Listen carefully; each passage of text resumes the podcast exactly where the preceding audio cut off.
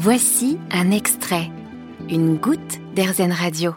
Julie est devenue la maman adoptive d'un bébé wallaby. Le petit marsupial est tombé il y a quelques semaines de la poche de sa mère. Cette employée du zoo du Pi dans la Drôme s'est donc portée volontaire pour s'occuper de lui. Elle le porte nuit et jour dans une poche contre elle et le nourrit comme si c'était son propre bébé.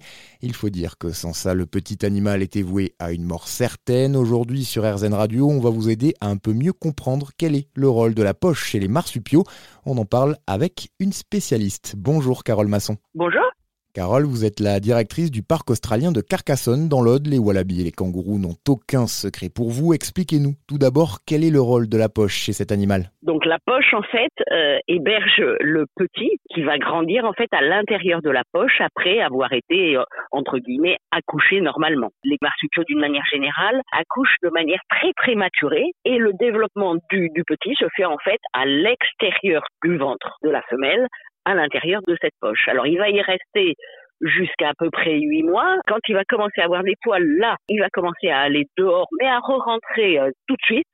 Il va rester dehors de plus en plus longtemps jusqu'au jour où euh, la femelle va se basculer en arrière au moment où il va vouloir rentrer pour fermer en fait l'orifice de la poche et il ne pourra plus rentrer. Est-ce qu'un bébé marsupial qui tomberait de la poche de sa mère a des chances de survie? Alors aucune, puisque justement cette poche en fait l'héberge et jusqu'à euh, à peu près huit mois, il est incapable d'en sortir volontairement et d'y revenir volontairement puisqu'en fait, il n'est pas coordonné du tout, il est tout flasque, tout, tout mou, etc. Donc, il n'a aucune chance d'y revenir lui-même. Après, la femelle euh, ne peut absolument pas le prendre comme une chatte prendrait son petit. En fait, euh, les kangourous n'ont absolument pas cette capacité au niveau de la mâchoire et encore moins la capacité avec l'autre patte, on, va dire, de tirer la, la peau de la poche qui est plaquée pour remettre le bébé dedans. Donc là, c'est complètement impossible. Ça signifie que si le bébé tombe de la poche, il est voué vraiment à une mort certaine. Ce genre de situation arrive souvent Alors ça arrive parfois, oui. Alors ça arrive pour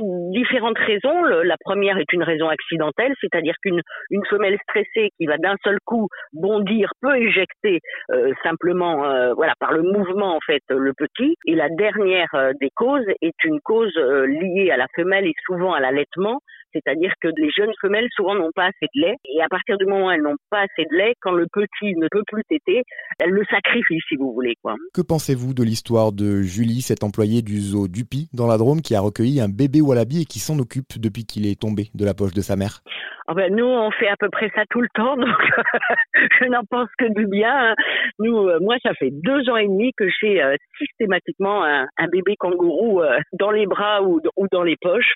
Donc tout dépend à quel stade ça arrive. C'est vrai qu'il y a des stades où on n'arrive pas à les sauver parce qu'ils sont beaucoup trop prématurés, on va dire. Mais voilà, c'est un travail terrible, terrible parce que les bébés kangourous têtent de très petites quantités, mais tout le temps. Est-ce qu'il pourra un jour retourner vivre avec ses congénères? Alors ça prend beaucoup de temps euh, parce que évidemment il est très lié en fait à l'humain qui les a qui les a élevés parce qu'il transfère complètement mais progressivement, comme un ado en fait, hein, il va apprendre en fait à, à, à, être une heure tout seul, deux heures tout seul, et puis euh, à un moment donné, il, il, passera la nuit tout seul, et puis et puis il sera de toute façon intégré dans le groupe. Les, les kangourous ont cet énorme avantage de ne pas du tout en fait mettre au banc un animal qui a été élevé à la main. C'est quelque chose qui se passe très très très très bien. C'est long, c'est douloureux pour l'humain aussi, mais après le, la dernière phase, au-delà d'être un petit peu euh, difficile à vivre, elle est toujours couronnée de succès. Merci Carole pour toutes ces précisions. Vous êtes, on le rappelle, la directrice du parc australien de Carcassonne, parc qui rouvre ses portes à partir du 9 avril. Vous avez aimé ce podcast Erzen Vous allez adorer Erzen Radio en direct. Pour nous écouter, téléchargez l'appli Erzen ou rendez-vous sur erzen.fr.